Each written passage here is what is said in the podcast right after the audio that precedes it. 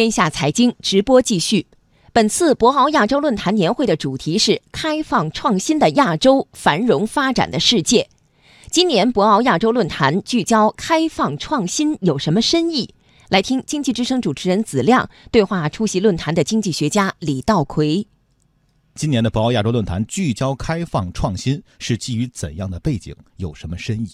十九大报告还有两会的报告都提出了，我们要通过开放、高层次开放、创新来。让我们的经济体从高速度转向高质量发展，所以这是开放和创新是我们的心得，是中国奉献给亚洲地区乃至全世界的下一步发展的智慧。就像您说的，咱们国家正在推进高质量发展，开放和创新是咱们发展的关键词。